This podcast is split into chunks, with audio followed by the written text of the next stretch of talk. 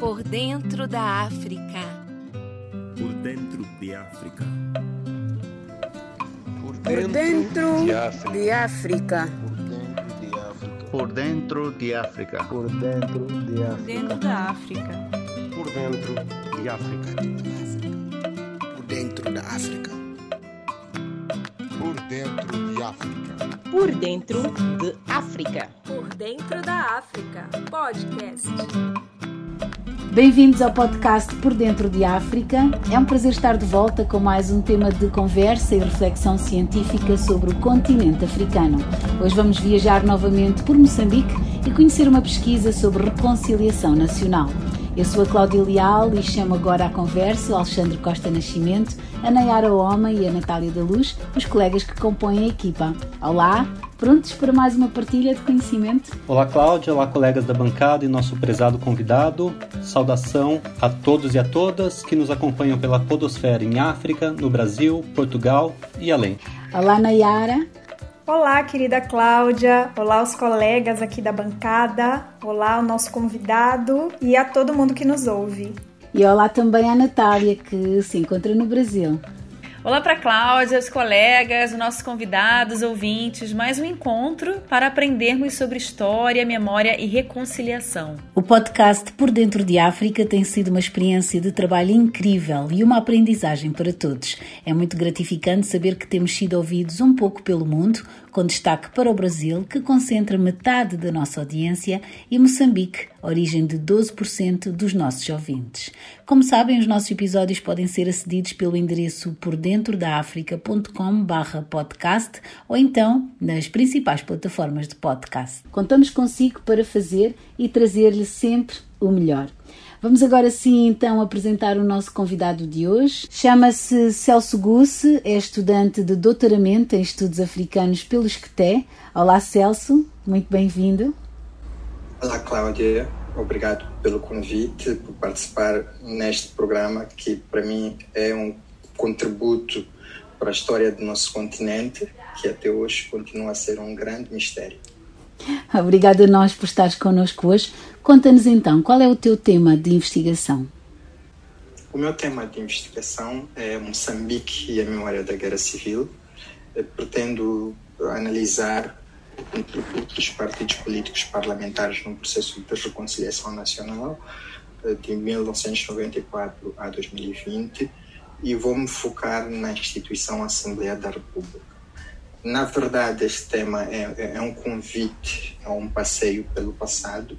Sabemos que Moçambique tem um, uma história de, de, conflito, uma história de guerra, guerra, civil, e a ideia é ir buscar, ir buscar aquilo, a memória da guerra civil e tentar extrapolar para perceber qual é o contributo que os partidos políticos trazem para a, a, a reconciliação nacional escolhi partidos políticos porque são são os atores principais uh, na construção da política e, e no processo democrático. É daí que não só escolho os partidos, como decidi eh, focar o meu estudo na Assembleia da República para ver se de facto as leis que são aprovadas ajudam para ajudam no processo de reconciliação nacional. Celso, eu tenho uma pergunta é sobre a dificuldade de abordar esse tema, por ser algo sensível na história recente de Moçambique. Se traz alguma dificuldade prática para a investigação, consoante ao campo ideológico das fontes e dos partidos atores no processo político atual? De facto, no princípio da, da, da, da minha investigação, quando comecei a. quando fui atrás das fontes, percebi que existia muito pouco, muito pouco escrito sobre, sobre, sobre, sobre o passado e sobre a questão de, da memória da guerra. Acontece que Moçambique decidiu optar pela, pela, pelas amnistias porque a ideia era vamos procurar esquecer o passado para construir o futuro.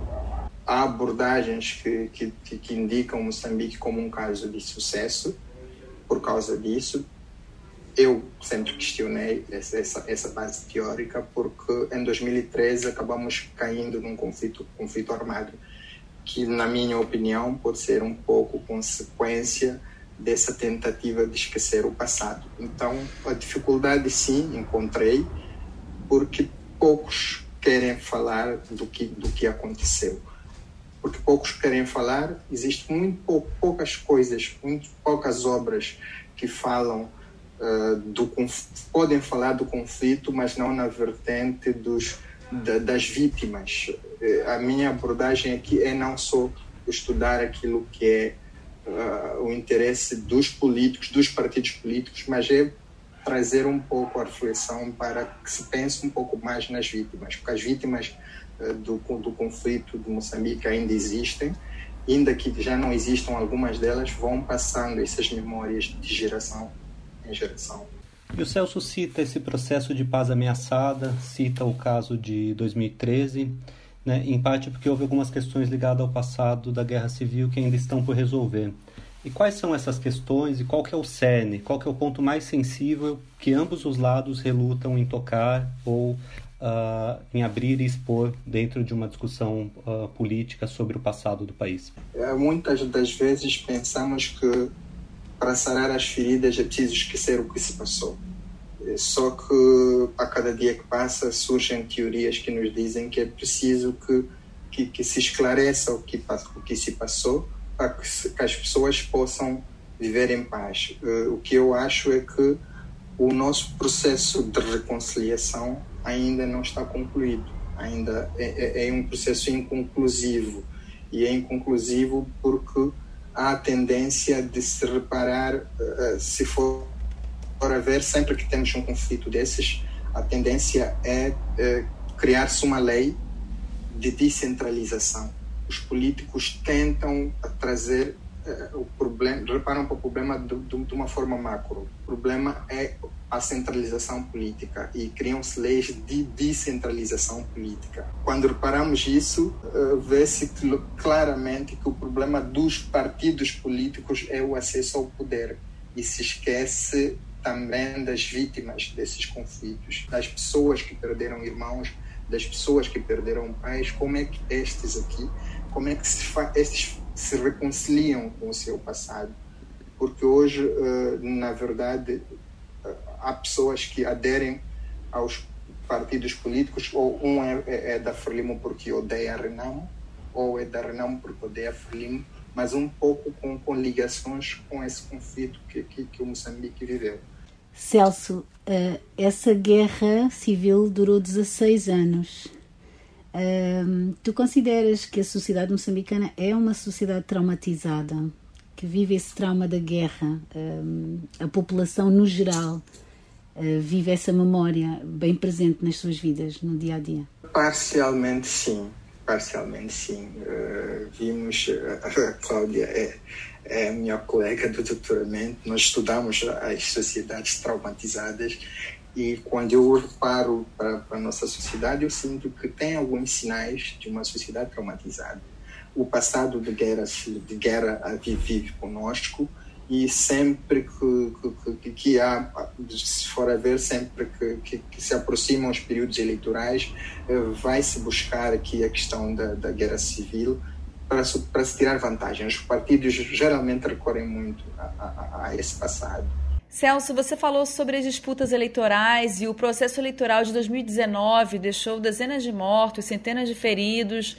É, foi muito complexo mesmo. E a Frelimo, ela saiu mais enfraquecida desse processo? E a competição, você acha que ela ficou ainda mais acirrada? Eu não, não considero que a Frelimo tenha saído, saído, tenha saído enfraquecida. Porque se reparar pelos resultados, vai notar que a Frelimo saiu vencedora. Conseguiu uh, aumentar o seu número de de, de, de, deputados no Parlamento, o presidente Felipe Nunes renovou o seu mandato e por aí em diante.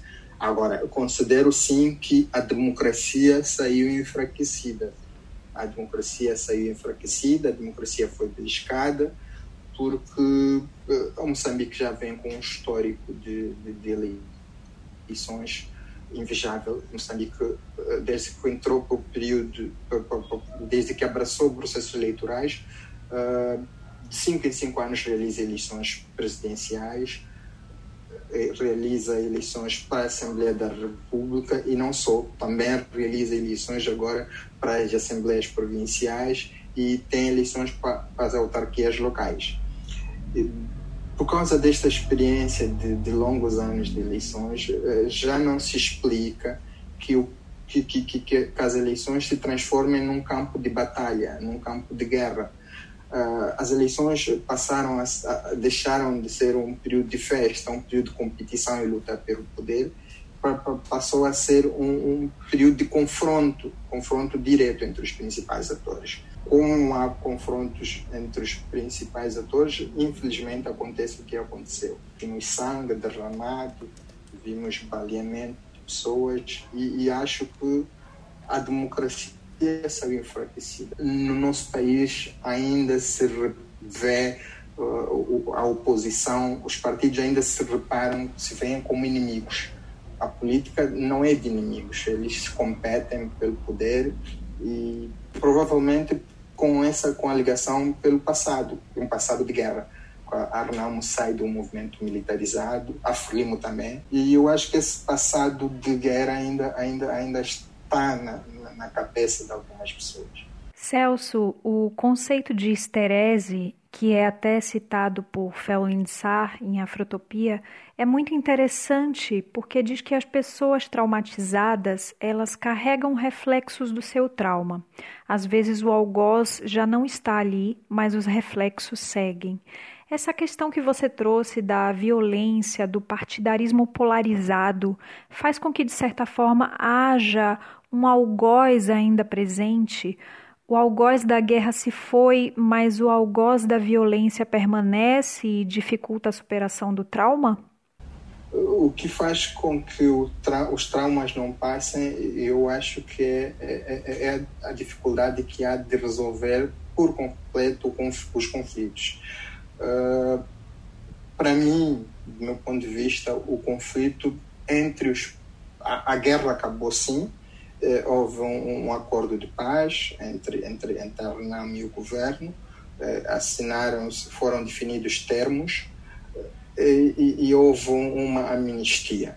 Para mim é aí onde, onde reside o problema. Eu acho que podia, se Moçambique, por exemplo, optasse por outros, outros, outros mecanismos de justiça de transição, sem tirar o mérito, sem querer tirar o mérito à, a amnistia, se optasse por outros mecanismos, em paralelo com a amnistia, optasse com outros mecanismos de justiça, de transição, provavelmente que haveria espaço para reparar as vítimas e para resolver a questão do trauma. O que pretendemos, se calhar, é que não, passe, não, não tenhamos a cultura de, de ir amnistiando. Nós estamos, Moçambique aprovou a terceira lei da amnistia. O problema da amnistia para mim é que se amnistias agora, depois vais entrar para um conflito e vais ter que amnistiar de novo. E a justiça, do meu ponto de vista, a justiça acaba não sendo feita. Uh, temos o exemplo, por exemplo, da África do Sul, daquele que eu considero ser um dos modelos uh, mais completos de justiça de transição. Eu acho que se Moçambique aderisse ao, ao exemplo sul-africano, provavelmente seria seria um sucesso. Pode-te explicar como é que foi na África do Sul? Eh, eu lembro-me dessa comissão eh, de reconciliação eh, nacional que foi criada, foi, creio que também dirigida por um, um homem da, da, da religião. Isso acabou trazendo benefícios para essa sociedade? Sei que a África do Sul optou por fazer um casamento de vários modelos de justiça de transição. Fez, teve uma comissão de, de verdade, eh, criou reformas institucionais, eh, adotou a, a reparações eh, e, e, também amnistiou. Mas para que fosse, as pessoas fossem amnistiadas, as pessoas deviam, tinham, que, tinham que se inscrever. Houve rituais tradicionais. Então, a África do Sul, para mim, os mecanismos institucionais de justiça de transição, eu acho que considero a África do Sul um exemplo de sucesso. Acho que foi, apesar de também a sociedade sul-africana não estar completamente reconciliada com si própria, eh, mas acho que surtiu o seu efeito. Eu acho que o casamento que a África do Sul fez dos modelos de amnistia uh, das comissões de verdade e reconciliação, as reparações, a África do Sul reparou as vítimas. Uh, houve casos que foram ao tribunal. Houve pessoas que, que foram presas por isso. Reformas institucionais que permitiram com que não, a África do Sul não voltasse a, a viver o passado que viveu. Moçambique adotou os, os modelos que, que, adotou, fez o casamento da amnistia com, seus, com modelos híbridos de justiça de transição, mas uh, achamos que, que, que, poderia adotar outros modelos. Posso, o contexto da guerra em Moçambique ele vem de um mundo bipolar, de um desdobramento local do contexto global da Guerra Fria. É, hoje, quais que são as visões que antagonizam os dois lados do espectro político moçambicano e acaba por perpetuar essas tensões? Hoje, este, este contexto bipolar quase que já não existe. O que acontece é que se foram extrapolando esses problemas para o contexto local. A situação da pobreza absoluta, as desigualdades sociais, as assimetrias de desenvolvimento regional, isso muitas das vezes eh, fazem com que, com que uns, a exclusão social, isso faz com que um grupo de, de cidadãos sinta-se marginalizado e não se sintam devidamente integrados na sociedade. E quando isso acontece tu tens aí um espaço para que para a existência de conflitos como os, os partidos têm um passado de guerra eh, a, a, a, aliança entre entre o cidadão e o partido político não só é eh, ele não só repara o partido político como seu representante no parlamento, mas, mas repara o partido como uma instituição que pode lhe ajudar a reivindicar os seus direitos, ainda que opte pela via armada. Celso, você falou sobre essas tensões sociais e eu gostaria de saber é, se a exploração de recursos naturais principalmente no norte de Moçambique, na província de Cabo Delgado, é, interfere nesse processo de consolidação da paz. Porque nós estamos falando de algo que é muito atual, que está acontecendo nesse momento, um processo com muitos conflitos, com muitos confrontos. É, essa paz ameaçada que você fala, ela também é, estaria ligada, de certa forma, a esses fatores? Eu sei que neste momento Moçambique tem um, um, conflito no norte de Moçambique. Eu ainda não consigo encontrar um, uma relação direta com a exploração dos recursos naturais. Eu sei que o conflito está a acontecer naquela região, que é uma região rica em recursos naturais. O paralelismo entre, entre, entre aquele conflito que, que o Estado moçambicano já caracterizou de terrorismo, porque é, é perpetrado por um grupo terrorista e a exploração dos recursos naturais naquela região não consigo não consigo encontrar uma relação direta.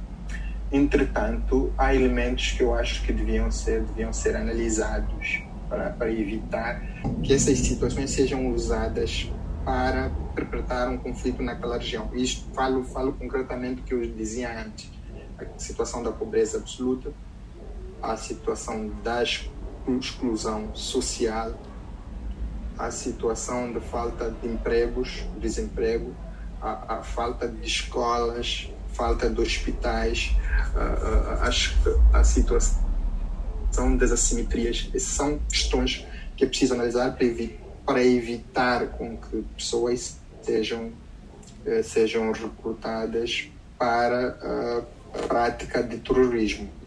Há quem, há, há quem relaciona com aquele conflito na região norte de Moçambique com a questão dos recursos. Há quem fala da maldição dos recursos. Isso em África está a ser recorrente. Países em que em que se descobrem eh, recursos naturais, eh, haver conflitos. Uh, há quem diga que uh, esses conflitos são perpetrados por, por atores externos para, criar naquelas regiões uma anarquia, para que as empresas exploradoras desses recursos não paguem, não paguem, não paguem os devidos impostos ao Estado. Esta é uma teoria e, e, e parece que vem se provando, porque acontecem exatamente nos, nas regiões onde, onde, onde, há, onde há abundância desses recursos. Agora, em Cabo Delgado, é preciso encontrar elementos para casar o conflito existente, o terrorismo existente naquela região com a exploração de recursos.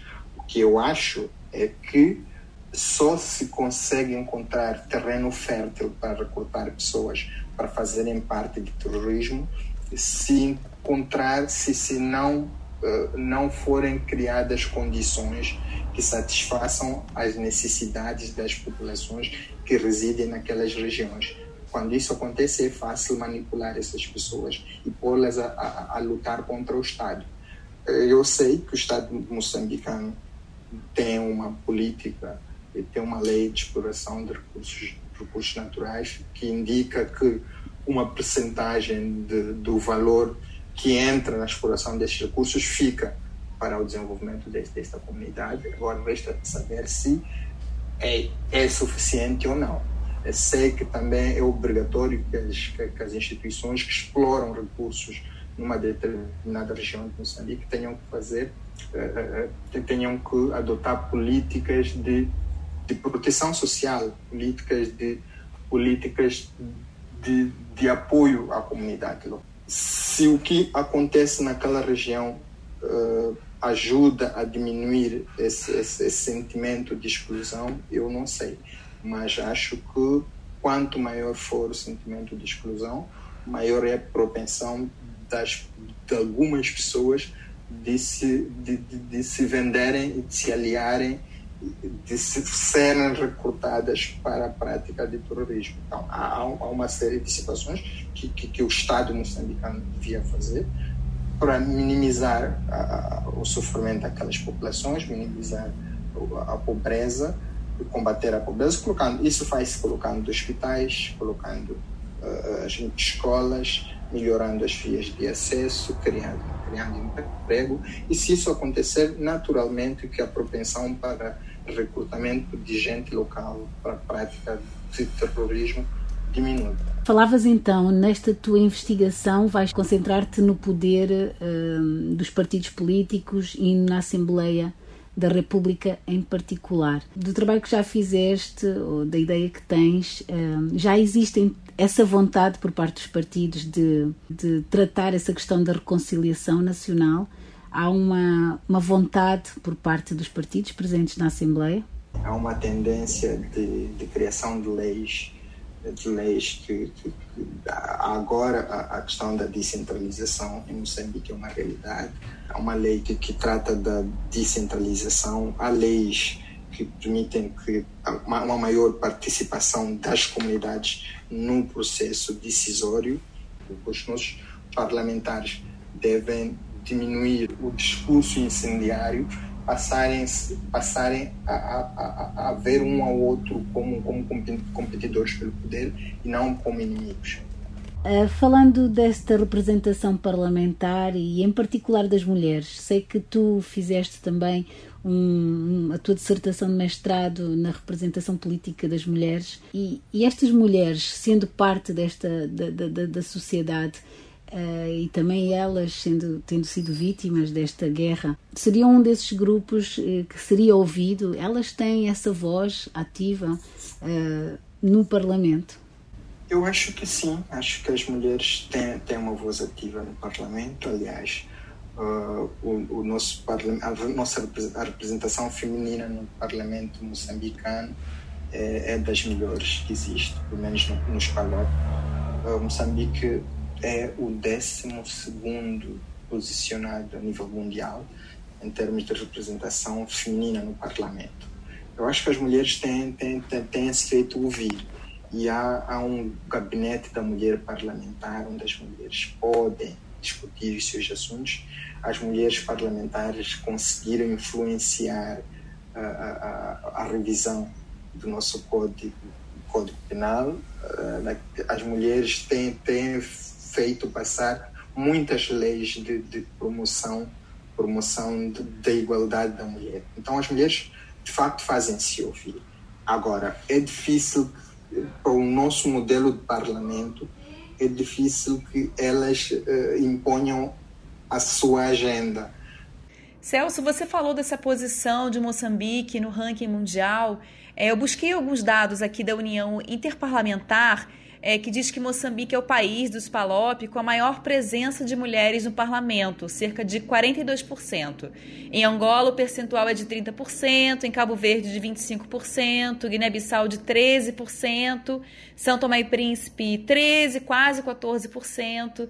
Apesar de muitas mulheres estarem neste lugar, nesse espaço, ainda há muitas dificuldades na eliminação das barreiras que afetam a vida da mulher moçambicana? Existem barreiras. A primeira barreira uh, que a mulher moçambicana precisa de, de, de, de, de transpor é, é, é, esta mesmo, é numérica. A mulher moçambicana tem de deixar de ser contada como um número. Tem de deixar de, de estar lá apenas como, como um número para fazer os 42%.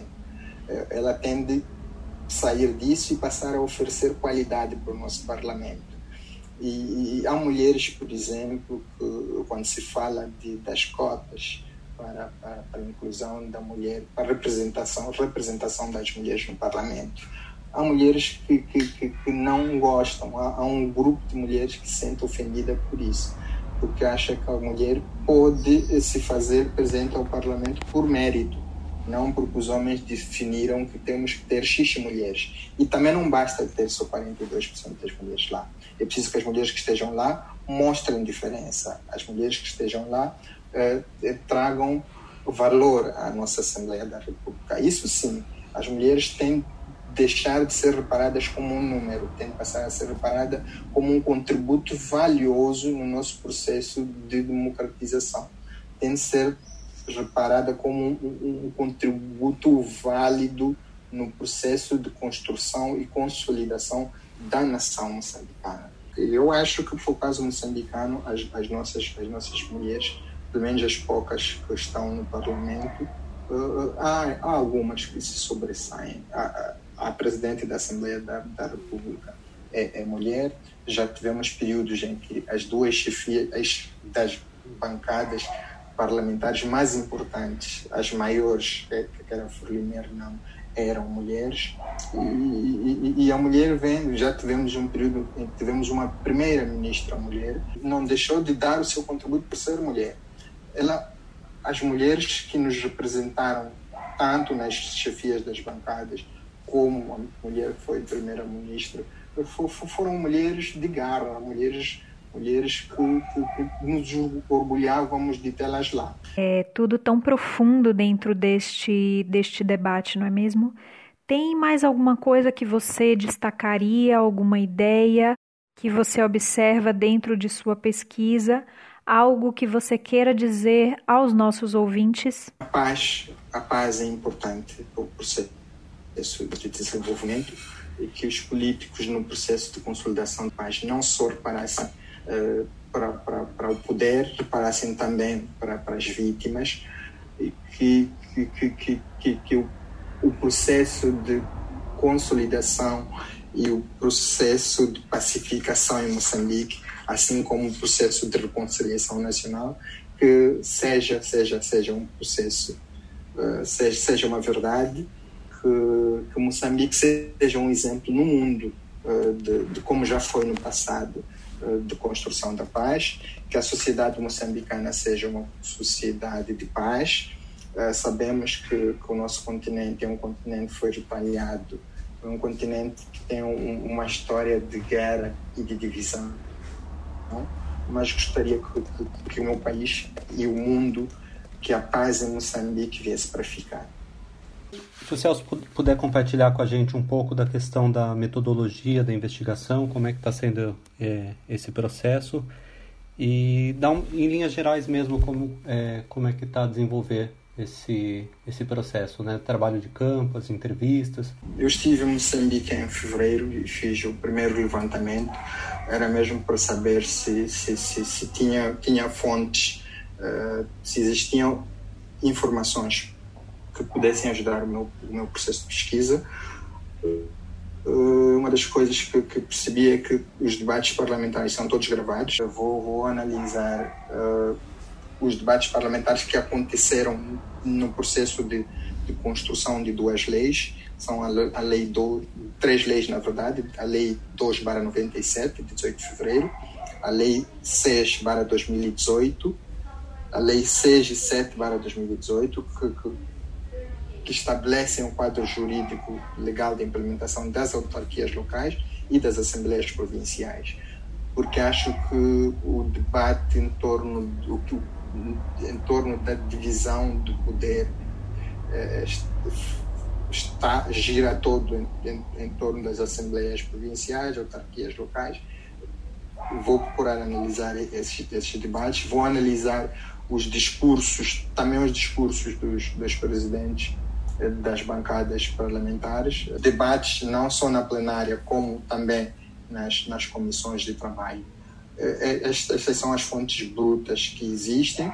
Além disso, vou procurar entrevistar uma vasta gama de políticos, parlamentares, membros da sociedade civil e, e, e, e alguns cidadãos anônimos. Para além da bibliografia diversa, vamos, vou, vou trabalhar os arquivos. Dos arquivos, vou analisar os discursos dos chefes das bancadas nas aberturas das sessões. Uh, vou procurar ver a questão das declarações de voto. Vou para os arquivos dos debates na Assembleia da República. E estes dados vão ser complementados pelas entrevistas aos deputados, aos membros do governo, acadêmicos, políticos, jornalistas e a sociedade civil. Do ponto de vista prático, o acesso a esse material, ele é, ele é Existe algum, alguma dificuldade? Há uma mistura entre a política e a ciência de, uh, que pode dificultar o acesso a essas informações? No início, alguma desconfiança. Uh, havia sempre quem questionasse, mas para que que é, qual é o objetivo, e, e, sempre que isso acontece, os partidos pensam que quando pesquisas sobre um determinado tema, é a mando do, do, do seu adversário. E foi preciso fazer um trabalho de base, conversar com eles para lhes fazer perceber que tratava-se de um trabalho acadêmico e um contributo acadêmico para, para o processo de, de paz, para o processo de reconciliação nacional que queremos que seja duradouro e frutífero. Muito obrigada, Celso, pela partilha da tua pesquisa de investigação. Nós desejamos que corra tudo bem e que este trabalho de facto promova essa paz duradoura em Moçambique. Eu é que agradeço, espero que, que tenha contribuído e tenha satisfeito as vossas expectativas. Nós vamos continuar, vamos agora passar ao nosso momento cultural com a Nayara Homem. E hoje vamos trazer para os nossos ouvintes duas linguagens artísticas das quais ainda não tratamos aqui. Sugestão cultural. O artista Gonçalo Mabunda transforma armas em objetos de arte para falar de paz em Moçambique. Gonçalo Mabunda recolhe as armas usadas nos 16 anos de guerra civil para criar objetos de arte impactantes a partir deste material. Hoje ele já tem exposta sua arte em todo o mundo, tendo passado com suas obras por cidades como Tóquio, Londres e Düsseldorf. Sua oficina está cheia de restos de espingardas, AK-47 e muitos projéteis. Duas de suas marcas são as máscaras e os tronos feitos com estes artefatos. Mabunda diz que suas obras funcionam como atributos do poder e peças tradicionais de arte étnica africana. São ainda um comentário irônico à sua experiência de violência. Viveu em criança na Guerra Civil Moçambicana. O artista conta que muitas pessoas ficam impressionadas com a capacidade de transformar em arte positiva material usado para semear a morte e a miséria. Agora eu vou chamar aqui o nosso convidado, Celso Gussi, para trazer mais uma sugestão para quem está nos ouvindo. A minha sugestão cultural é, é vou, vou, vou virar para o teatro e eu sugeria o grupo de teatro Bungu, que é liderado pelo senhor Carlos Gilberto Mendes, que é agora o atual secretário de Estado para a Juventude e Desporto. O grupo de teatro Bungu é, é um dos maiores e históricos grupos de teatro de Moçambique. É um grupo que, que, que aborda temas atuais, fala da atualidade fala do dia a dia e do cotidiano moçambicano em forma de sátira, abordam questões como a pobreza, a pobreza urbana, desigualdades sociais, as assimetrias, eh, a questão do desemprego, a questão da crise dos, transportes, falando da questão das dificuldades no dia a dia em forma de sátira. Eles uh, apresentam-nos uh, uma crítica social construtiva dos males que enfermam a nossa sociedade e eu acho que vale a pena acompanhar a companhia de Teatro Gungu. Muito obrigada. E eu, como fui criada no teatro, deixo aqui os meus parabéns à Companhia de Teatro Gungu pelos seus quase 30 anos de trabalho e apresentação de mais de 70 peças nesse período. Sigam, por favor, em todas as redes sociais Gonçalo Mabunda e a Companhia de Teatro Gungu. Eu vou lembrar também para quem está me ouvindo que você pode enviar para mim sugestões de artistas e grupos culturais pelo nayarahomem@pordentrodafrica.com e os links dessas sugestões vão estar anexados a este episódio, então confere lá. Obrigada, Celso. Obrigada, Cláudia. E já na reta final deste nosso podcast, vamos nos despedir com uma frase de um grande líder e que nos será trazida pela Natália. Cláudia, a frase inspiradora desse episódio vem de Samora Machel, que foi um revolucionário que liderou a guerra de independência de Moçambique. A coisa mais bela que há na vida é um homem viver livre, é viver independente. Obrigada, Natália, por esta frase inspiradora. Obrigada à equipa, obrigada também ao convidado Celso Gusso pela presença. Foi um prazer estar convosco e falar de mais um tema por dentro de África.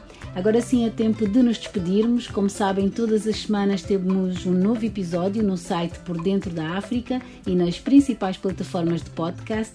Assine também os nossos episódios e siga o Por Dentro de África pelas redes sociais. Nós estamos no Facebook, no Instagram, no YouTube sempre como Por Dentro de África.